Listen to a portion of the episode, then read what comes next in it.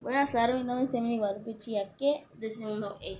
Eje, formación del mundo moderno. Tema, política e instituciones del virreinato. Define el concepto de virreinato. Virreinato es el cargo del virrey, el tiempo que dura dicho cargo y el distrito gobernado por su autoridad que presenta la persona del rey en los territorios coloniales.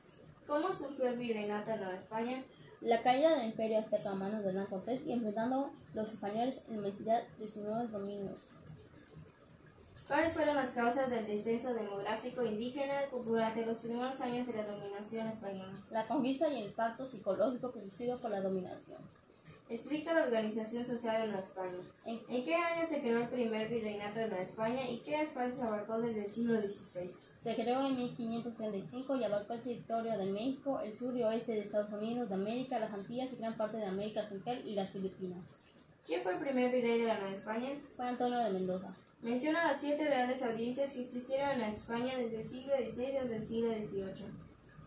La Real Audiencia de, de Santo Domingo y de México de Lima.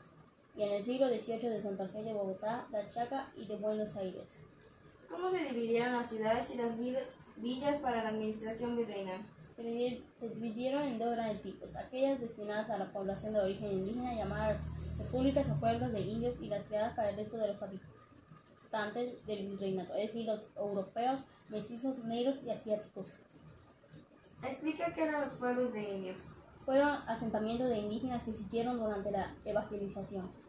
¿Qué función ejercían los cabildos y por quiénes estaban integrados? Está integrado por vecinos de la localidad y tenía como función organizar la vida política, económica, social de cada comunidad. Fue un elemento fundamental para la conformación de la sociedad de Nueva España y justificación de la colonización. ¿En qué año llegaron los primeros franciscanos predicadores? En 1527. ¿En qué año se creó el primer obispo de Nueva España? En 1527. ¿Por qué la desigualdad se consideraba elemento fundamental de la sociedad virreinal? Pues en aquella época no se pensaba que todos los seres humanos eran o deberían ser iguales.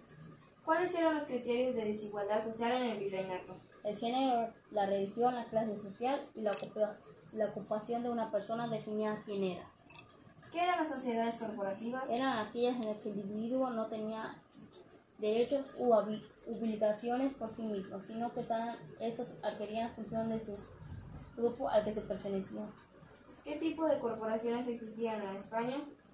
Las ciudades y los pueblos de indígenas y de españoles. ¿A qué se le conocía como antiguo régimen? Era el comportamientismo. ¿Qué era el régimen del gobierno virreinal?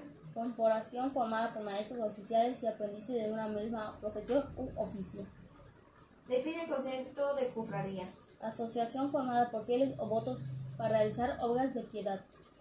¿Por qué el virreinato se caracterizó por una profunda religiosidad? Porque en el antiguo régimen la religión premiaba todos los aspectos de la vida humana. Se le conocía como el más alto organismo para la administración de América, el cual se ubicaba en la península ibérica. Se llamaba Consejo de Indias. ¿Qué funciones realizaba el Consejo de Indias? Además de aconsejar al rey, esta institución realizaba funciones legítimas y judiciales. ¿Qué instituciones gobernaban a España? El virrey, las audiencias y los corregidores. Define el cargo de virrey. Era la máxima autoridad del virreinato de Nueva España. Se les consideraba el representante directo del rey y como tal tenía amplias competencias de gobierno y administración. ¿Quiénes nombraban al virrey y cuántos años ocupaba dicho cargo? Los nombraban el rey y el Consejo de Indias y lo ocupaban por alrededor de cinco años. Define qué eran las reales audiencias, sus funciones e integrantes. ¿Qué función ejercían los corregidores? Era supervisar las finanzas y el trabajo de los miembros del ayuntamiento buscando siempre defender los intereses del rey.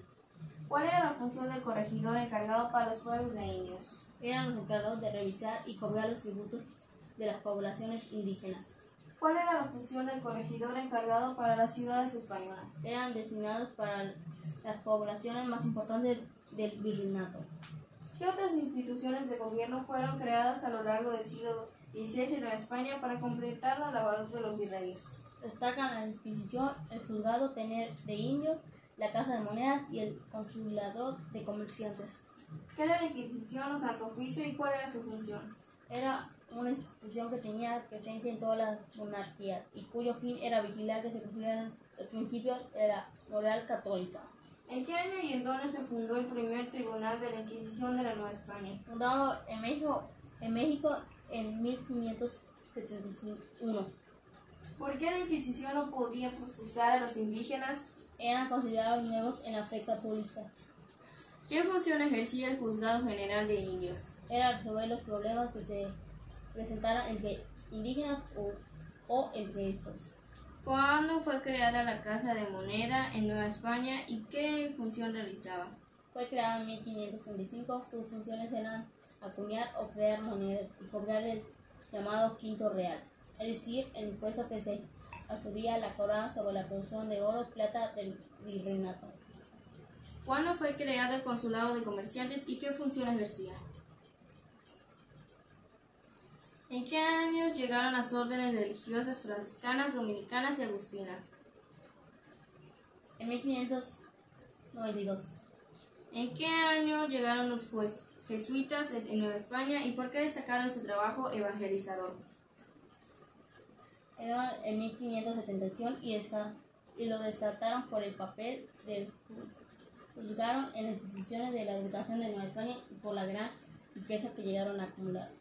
¿Qué significa pertenecer al clero regular? Significa seguir la regla de su orden. ¿En dónde residían las órdenes religiosas que llegaron a Nueva España? Vivían en comunidades dentro del convento ya que fuera en las grandes ciudades o en los pueblos indígenas de Nueva España.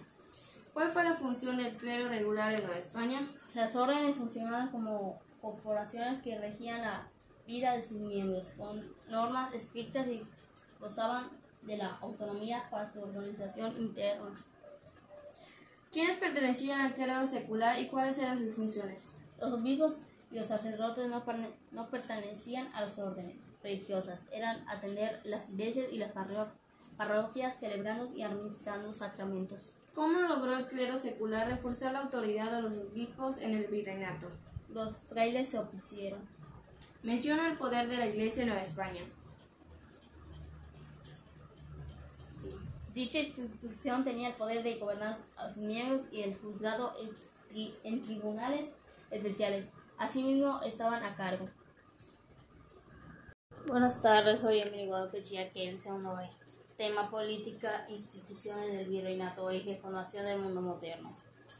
¿Qué institución virreinal fue la primera en establecerse en Nueva España? La Real Audiencia. ¿Por qué se designaron los funcionarios en la primera de la audiencia dando paso a la formación de la segunda? Porque fueron acusados de corrupción y de abuso a los indígenas. ¿Qué tipo de leyes elaboró la segunda audiencia? Leyes para proteger a los indígenas. ¿Qué acciones se realizaron en el gobierno del primer virrey Luis de Velasco en su gobierno para consolidar la autoridad del rey en Nueva España? Hizo un gobierno que buscaba consolidar la autoridad del rey. ¿Por qué la iglesia tuvo un mejor control sobre la población indígena con las acciones del virrey Luis de Velasco? porque se organizaron los pueblos de indios y así cobrar más, ¿Por qué el rey permitió que los obispos tuvieran poder en Nueva España? porque les permitía tener contrapeso contra los virreyes. ¿En qué año sucedieron los enfrentamientos más graves entre virreyes y los obispos por el poder de Nueva España? En 1624, 1642 y 1692, ¿Por qué los criollos y españoles peninsulares se enfrentaban constantemente en Nueva España durante el siglo XVII? por competencia de puestos públicos y de las iglesias. En Nueva España, ¿quiénes podían ocupar cargos altos de gobierno? Los españoles nacidos en Europa.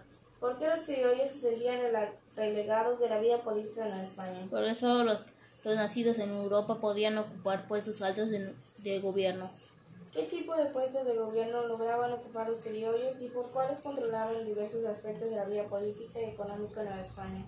calvidos, oficios de corroidad, el comercio regional y el abasto de productos. ¿Qué tipo de abusos cometían los españoles en contra de la población indígena? Eran continuamente denunciados la explotación laborales.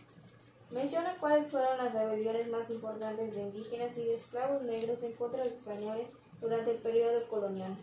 Estado de Zacatecas en el siglo XVI, la de Aquipó en el- la región maya en 1624, la de Nuevo México 1680 a 1692. ¿Qué acción realizó la corona española para incrementar sus ingresos en España a finales del siglo Se XVI? pusieron a vender algunos cargos públicos. ¿Cómo logró la élite criolla acrecentar su poder y tener mejor participación en el gobierno virreinal de mediados del siglo XVIII? Fue posible comprar cargos como lo del corregidor o incluso del oidor. Explica de qué se trataba el repartimiento de mercancías. Porque la venta de cargos públicos en España hizo que la monarquía española perdiera el control directo sobre algunas instituciones de gobierno. Porque los funcionarios que compraron dichos cargos ¿Cómo se llamó la casa reinante que sustituyó los Habsburgo a principios del siglo se XVIII? llamó los Borbón. ¿A qué se le llamaron reformas borbónicas? Aplicaron una serie de reformas encaminadas o reorganizar el gobierno a los territorios. ¿Cuáles eran los objetivos esenciales de las reformas borbónicas? Eran, eran obtener mayores recursos econo- económicos, replicar poder y riquezas. ¿Cómo combatieron los Borbón la venta de cargos públicos en la España? Se combatió la práctica de la venta de carros y se sustituyó en las audiencias. ¿Cómo se llamó la nueva división administrativa en la España establecida por los Borbón a finales del siglo XVIII? Intendencias. Define qué era una intendencia.